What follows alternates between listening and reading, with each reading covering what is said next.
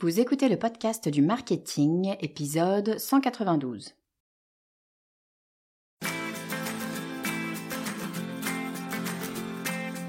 Bonjour et bienvenue. Je suis Estelle Ballot et je suis ravie de vous recevoir sur le podcast du marketing. À chaque épisode, je vous propose d'analyser les techniques marketing qui marchent, pas à pas et très concrètement, pour développer votre activité. J'aime beaucoup le lien entre marketing et psychologie. Je suis absolument convaincue que tout, absolument tout, part du client et que le marketing, ben, c'est rien d'autre que répondre aux besoins conscients ou inconscients du client. Et quand on dit conscient ou inconscient, ben, on comprend vite le lien entre marketing et psychologie. Alors, je suis évidemment pas psychologue, mais je suis fascinée par les mécanismes psychologiques. Et plus je creuse, plus je vois à quel point les comprendre peut nous aider à construire notre stratégie marketing parce que oui, présenter une idée avant une autre ou utiliser le bon mot, la bonne expression, eh bien ça peut changer radicalement vos résultats. Et quand je dis résultats, ben, je parle de vos ventes. Donc si vous avez un produit ou un service à vendre, ben, je vous invite à écouter cet épisode dans lequel je vous explique ce qu'est le biais de cohérence et surtout comment il peut vous aider à développer votre activité. Alors avant de regarder ce que c'est que le biais de cohérence, juste un petit point sur ce qu'on appelle les biais cognitifs, puisque le biais de cohérence, c'est un biais cognitif. Qu'est-ce que c'est que ce mot barbare? De biais cognitif Eh bien, ce sont des erreurs systématiques de pensée, des erreurs que fait notre cerveau, des bugs en fait. Alors, c'est pas juste des bugs pour être des bugs. Hein. Si notre cerveau fait ces erreurs, en fait, il les fait à dessein. Il les fait parce que ça lui simplifie la vie, ça lui raccourcit son chemin de pensée, en tout cas le, travail qu'il a à faire. En fait, il utilise des probabilités. L'idée, c'est quoi? C'est que si l'immense majorité du temps, eh bien, euh, ça fonctionne comme ça, on va considérer que ça fonctionne toujours comme ça. C'est pas vrai. Et il y a des moments où ça fonctionne pas. Mais on va partir de la plus grande probabilité pour pouvoir continuer d'avancer, pour pouvoir se rassurer, pour pouvoir continuer à vivre. La réalité, c'est que ça marche, euh, puisque les êtres humains, a priori, sont toujours là. Euh, et ben, c'est qu'en fait, c'est la bonne euh, décision à prendre, en tout cas celle qui nous fait gagner du temps. Ça ne veut pas dire que c'est parfait. C'est un petit peu la même chose que la différence entre efficacité et efficience. on peut euh, faire les choses très bien, mais ça peut nous prendre beaucoup beaucoup plus de temps que les faire juste bien. Euh, et en fait, juste bien, on se rend compte que ça suffit. Ben là, c'est un petit peu la même chose. Le cerveau, il se dit, écoute, si dans l'immense majorité des cas, mon histoire elle est juste, ben je vais considérer qu'elle est juste tout le temps. Je vais gagner du temps. De temps en temps, je m'en mêlerai les pinceaux. C'est pas un drame non plus. Euh, si dans la grande majorité des cas, ça me fait gagner du temps, c'est ça un biais cognitif. C'est une erreur que le cerveau fait, il sait qu'il y a des chances qu'il la fasse, mais il la fait quand même parce que c'est plus simple pour lui. Et alors ces histoires de biais cognitifs, hein, c'est pas euh, un marketeur fumeux qui est sorti de ça son chapeau pour euh, créer une nouvelle tendance euh, et faire parler de lui dans les réseaux sociaux. Hein. Non, non, c'est un truc très sérieux. les deux personnes, les deux chercheurs qui ont mis à jour ou en tout cas qui étaient parmi les premiers à parler des biais cognitifs. Ils s'appellent, alors je vais mal prononcer leur nom, pardon, ils s'appellent Daniel Kahneman et Amos Tversky. Euh, c'est des, des, des chercheurs qui ont travaillé dans les années 70 et ils ont reçu un prix Nobel pour leurs travaux sur euh, le sujet des biais cognitifs. Donc on peut considérer que c'est pas de la foutaise et qu'effectivement il y a des fondations scientifiques derrière cette histoire de biais cognitifs. Alors des biais cognitifs, euh, il y en a plusieurs. Hein. Euh, parmi les plus connus, on va avoir par exemple le biais de confirmation. C'est euh, la tendance qu'on va avoir à chercher des informations qui confirment nos propres idées. C'est ce qui fait que, eh ben, on crée des entre-soi. En fait, on va avoir tendance à aller vers les personnes qui pensent la même chose que nous.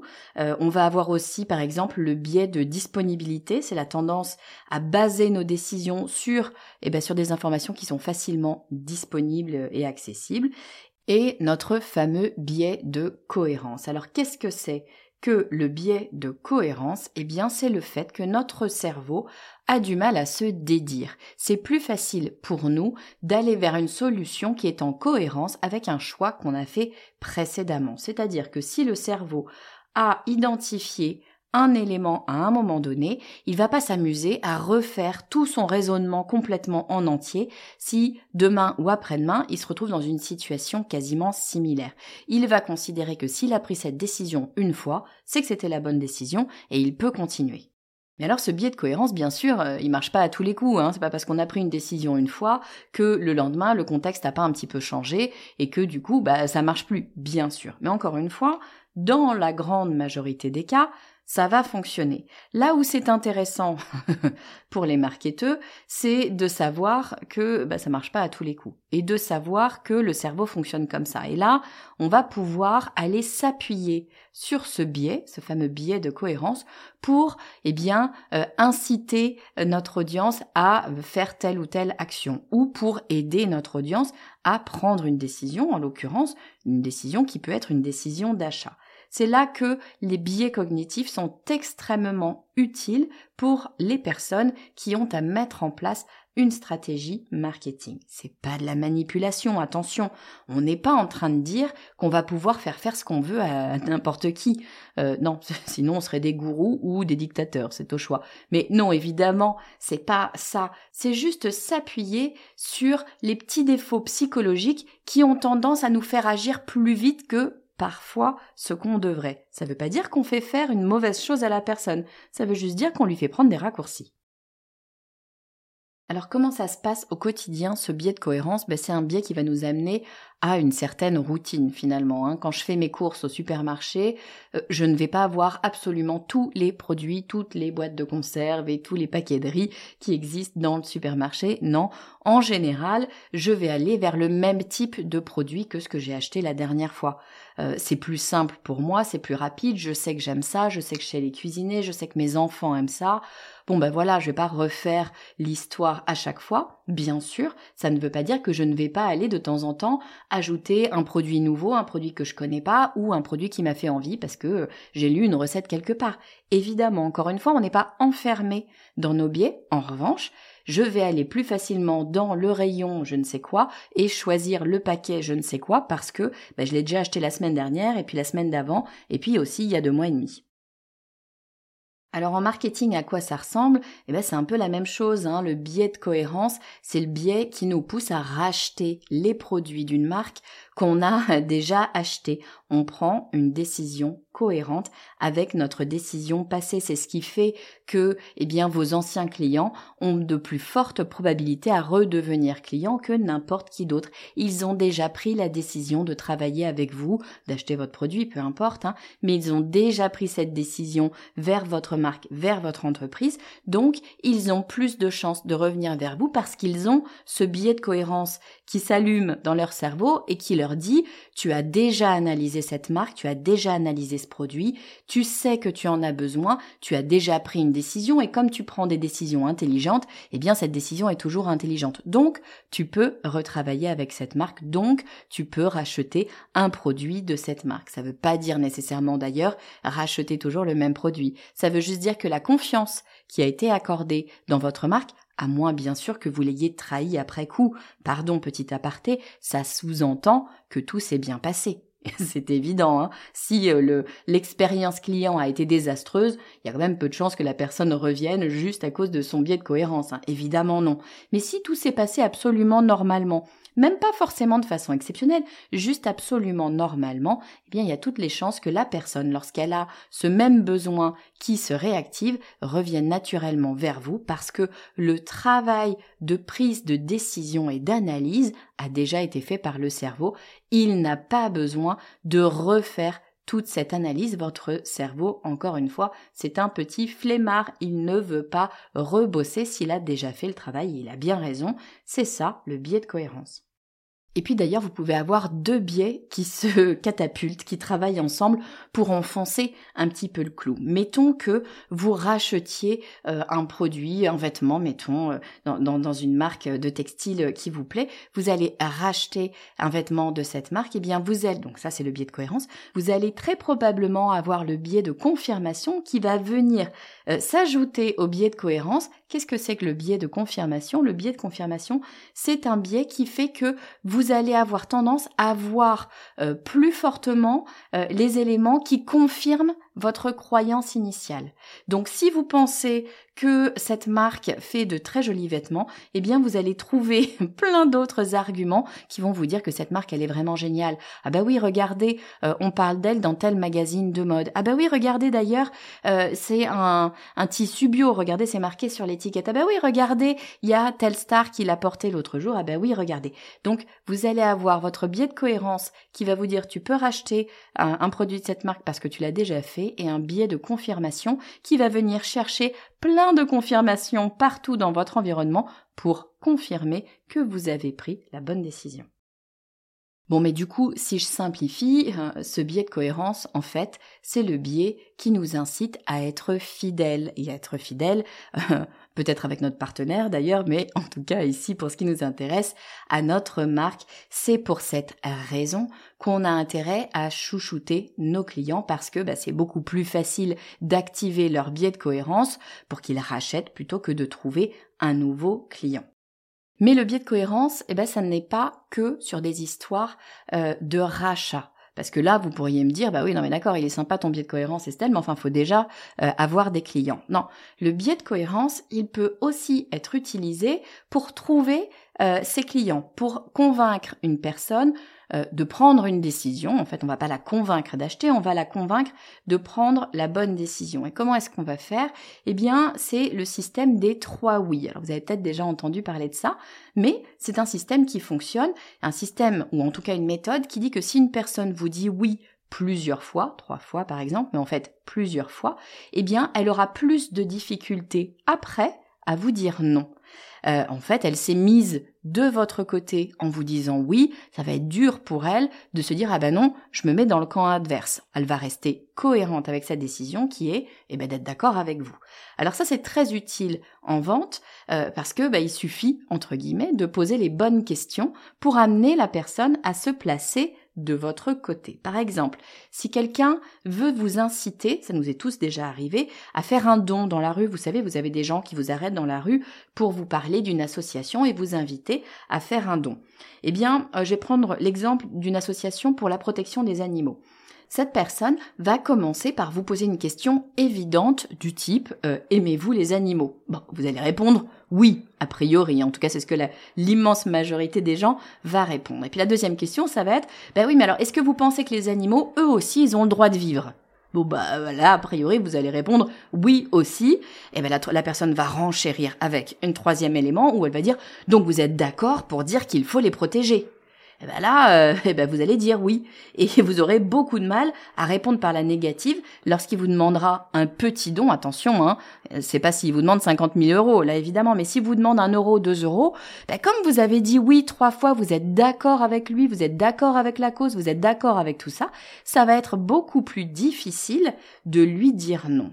Alors bien sûr, ça marche très bien pour les petites sommes parce qu'on se débarrasse d'un problème d'incohérence. Ça fonctionne aussi pour des sommes plus importantes, euh, parce qu'on veut rester en cohérence avec notre raisonnement, mais bien sûr, euh, ça fonctionne pas juste comme ça, il va falloir apporter d'autres arguments. En revanche, ça peut être extrêmement intéressant pour amener la personne à véritablement regarder cette option droit dans les yeux. Bien souvent, quand on est sur euh, une somme importante, une décision importante, s'il y a somme importante, c'est décision importante, le risque c'est de perdre le prospect, le futur client, parce qu'il se dit, ou non, non, c'est trop de danger d'aller dépenser cette grosse somme à vous de choisir euh, quel est le montant de la grosse somme. Mais peu importe, hein, euh, un vendeur de voiture, évidemment qu'avant d'aller acheter une voiture, on va y réfléchir. C'est quand même assez rare d'acheter une voiture sur un coup de tête parce qu'on est juste passé euh, devant un concessionnaire, évidemment, et quelque part encore heureux. Mais ça n'empêche qu'il y a beaucoup de gens qui, à un moment donné dans leur vie, vont aller acheter une voiture et dépenser donc une somme conséquente. C'est angoissant. Pour le cerveau, c'est une décision difficile à prendre parce que c'est une décision risquée. Il y a une somme importante en jeu, il ne faut pas que je me trompe, il faut que je fasse le bon choix, il ne faut pas que je me mette en péril, etc., etc., etc. Donc il y a plein de signaux négatifs qui allument euh, en rouge dans le cerveau, qui s'allument en rouge dans le cerveau pour lui dire attention, attention, danger, tu risques de prendre une mauvaise décision. C'est là que euh, notre méthode euh, de des trois oui, alors encore une fois, c'est trois ou, pas trois, on s'en fiche, mais des oui nous euh, est intéressante, c'est que si vous arrivez à mettre la personne de votre côté, à lui faire dire qu'elle est d'accord avec vous, elle est d'accord avec le fait que ce produit est un produit intéressant, ça va lui permettre de regarder la réalité de ce produit, de cette offre, hein, peu importe, ça va lui permettre en tout cas de la regarder de façon bien plus objective en éloignant le côté je prends le risque de prendre une mauvaise décision qui est juste angoissant et qui donne envie de courir en partant dans l'autre sens pour s'échapper et ne pas avoir à prendre la décision d'achat. Ce qui n'est pas nécessairement une bonne décision puisque la personne qui a besoin d'acheter une voiture, à un moment donné, elle a besoin d'acheter une voiture. Donc on n'est pas là dans une utilisation euh, de forcing du marketing. Moi, de toute façon, c'est pas du tout ma, ma façon de faire et je serais absolument pas à l'aise avec ça. Là où ça devient intéressant, c'est quand on aide la personne à voir les choses en s'enlevant euh, les biais négatifs qui viennent la gêner pour prendre une décision, quelle que soit la décision. Évidemment, c'est au futur client de choisir si oui ou non il considère que vous avez la bonne offre, le bon produit, que vous êtes la personne avec qui il souhaite travailler, évidemment. Et en fait, ça fonctionne pour la vente, mais ça fonctionne pour plein de choses. C'est-à-dire que dès lors que vous voulez convaincre quelqu'un, il faut que vous travailliez contre ces biais négatifs. Il faut que vous travailliez contre toutes les idées qui lui disent que vous n'êtes pas la bonne personne, vous n'êtes pas quelqu'un de confiance, vous n'êtes pas quelqu'un d'assez intelligent, vous, de toute façon vous ne savez pas, vous allez raconter des bêtises, essayer de l'entourlouper. On se dit tout ça en une fraction de seconde quand quelqu'un en qui on n'a pas une absolue confiance parce que on ne le connaît pas ou c'est pas quelqu'un de très proche ou quelqu'un de notre famille, a priori, il n'y a pas vraiment de raison qu'on lui fasse une absolue confiance euh, comme ça, hein, euh, normalement. Donc, on a tous ces éléments négatifs qui traversent notre esprit au moment où quelqu'un nous donne une information. C'est très bien, c'est ce qui nous permet d'avoir notre libre arbitre et de prendre des décisions euh, éclairées sans avoir à croire absolument tout ce qu'on nous dit. Donc ça, c'est une très bonne chose. Il n'empêche que lorsque vous voulez convaincre quelqu'un, vous êtes face à tous ces biais négatifs qui viennent polluer, vous, votre discours. Donc si vous arrivez à mettre la personne de votre côté, c'est-à-dire à lui faire dire qu'elle est d'accord avec vous sur des grands principes, eh bien déjà, vous mettez à distance ces éléments négatifs qui lui disent non, ce n'est pas une bonne personne, ou en tout cas, attention, c'est une personne qui va me raconter des bêtises. Si elle a déjà dit qu'elle était d'accord avec vous, eh bien, elle aura du mal à penser que vous êtes quelqu'un en qui elle ne peut pas avoir confiance. Donc, c'est très intéressant en introduction euh, d'une discussion où l'on cherche à convaincre quelqu'un de commencer par des croyances absolues, finalement, ou en tout cas des croyances faciles, pour pouvoir amener la personne non pas à être en face de vous, dans un duel, mais bien à côté de vous, on est d'accord, on est bien dans le même camp. Alors je vous fais un rapide résumé. D'abord, qu'est-ce que c'est que ça que les biais cognitifs Les biais cognitifs, ce sont des erreurs qui sont faites systématiquement par notre cerveau. Et notre cerveau ne fait pas ces erreurs juste parce que bah, il est mal euh, calibré, il fait ces erreurs parce qu'en fait, ça lui permet d'analyser notre environnement plus rapidement, quand bien même de temps en temps, eh ben, il va se planter. Dans la majorité des cas, ça va l'aider à prendre de bonnes décisions. En fait, c'est une histoire de statistiques. Dans les biais cognitifs, vous avez plusieurs biais qui existent, hein, euh, mais notamment vous avez le biais de cohérence. Et le biais de cohérence, c'est ce biais qui fait que si vous avez pris une décision dans le passé, eh bien votre cerveau va considérer que cette décision a été bien analysée, qu'il a eu raison de prendre cette décision, et donc il va avoir tendance à suivre cette décision, et donc soit à répéter cette décision, soit à prendre une décision sur la base de celle-ci. Typiquement, c'est ce qui va activer notre loyauté, notre fidélité envers une marque, mais aussi envers un ami, pourquoi pas. Ces biais cognitifs, c'est vraiment quelque chose de scientifique. C'est pas juste un truc sorti du chapeau euh, d'un marketeur. Les, premiers chercheurs qui ont travaillé sur les biais cognitifs ont reçu le prix Nobel euh, sur ce sujet. Donc véritablement, c'est quelque chose sur lequel on peut s'appuyer fondamentalement pour travailler notre marketing. Et alors typiquement, c'est sur le biais de cohérence qu'on s'appuie pour dire que bah, c'est plus facile de convaincre un ancien client de retravailler avec nous que de convaincre une personne qui ne nous connaît absolument pas. Évidemment, la personne qui a déjà travaillé avec nous, qui a déjà acheté notre produit, eh ben, c'est plus facile pour elle, si tant est bien sûr que tout s'est bien passé, c'est un prérequis, hein, mais si tant est que tout s'est bien passé, c'est plus facile pour elle de dire oui, je vais retravailler avec cette entreprise, cette marque, je vais racheter ce produit, parce que j'ai déjà fait le travail d'analyse qui m'a mené à prendre la décision que j'allais euh, euh, acheter ce produit. Si j'ai déjà pris la décision, comme je prends des décisions intelligentes, il n'y a pas de raison que je ne puisse pas reprendre cette même décision. Et ce biais de cohérence, on va pouvoir évidemment donc le travailler a posteriori d'un achat, mais on peut le travailler a priori aussi parce que ça n'est pas qu'une décision d'achat qui va euh, euh, être utilisée dans ce biais de cohérence, ça peut être n'importe quelle décision, n'importe quel acquiescement. C'est là qu'on a la méthode des trois oui qui dit que, eh bien, si vous faites dire trois fois oui à la personne qui est en face de vous, eh bien, elle aura du mal à vous dire non par la suite. Donc, si vous voulez convaincre quelqu'un, dites-lui des choses qui sont relativement faciles, euh, des croyances absolues, euh, des choses où elle va avoir du mal à euh, vous contredire finalement, et dès lors que eh bien la personne sera rentrée dans votre raisonnement, elle aura du mal à se dédire et donc elle sera de votre côté. Ce sera plus facile pour elle, non pas de dire oui forcément parce que ce serait trop facile et évidemment euh, tout le monde utiliserait ça, mais ça lui permettra de regarder votre offre de façon bien plus objective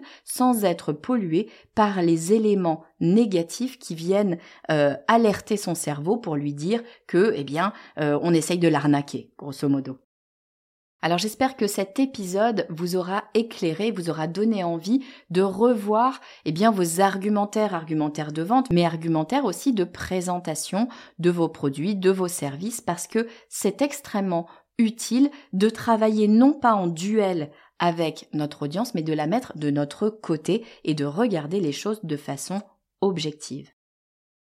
Si vous avez aimé cet épisode, ce que j'espère, eh bien n'hésitez pas à le transmettre à quelqu'un à qui ça pourrait être utile. Vous avez certainement dans votre entourage des personnes, des entrepreneurs, des marketeurs, peu importe, qui pourraient avoir à utiliser ce biais de cohérence. Pour le partager, c'est super simple. Si vous êtes sur Spotify, mais d'ailleurs sur à peu près toutes les plateformes, vous avez euh, une possibilité de récupérer l'URL de partage. Sur Spotify, vous avez un bouton de partage, euh, mais récupérez l'URL, envoyez cette URL par SMS, par email, par WhatsApp, ce qui vous plaît, peu importe, et vous allez pouvoir euh, très simplement proposer à quelqu'un de l'écouter. D'abord, eh ben, j'espère que ça aidera la personne à qui vous l'enverrez, et puis moi, eh bien, ça me permettra de faire connaître le podcast du marketing au plus grand nombre, et ça, pour moi, ça n'a pas de prix.